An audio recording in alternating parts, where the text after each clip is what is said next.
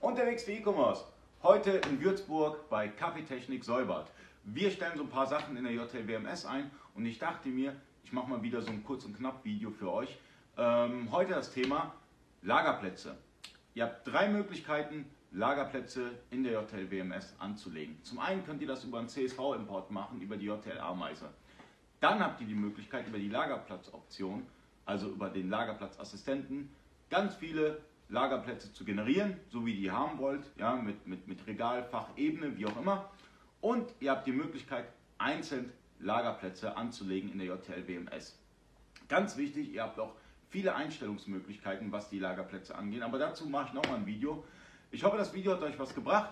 Ähm, falls ja, liken, falls nicht, böser Smiley.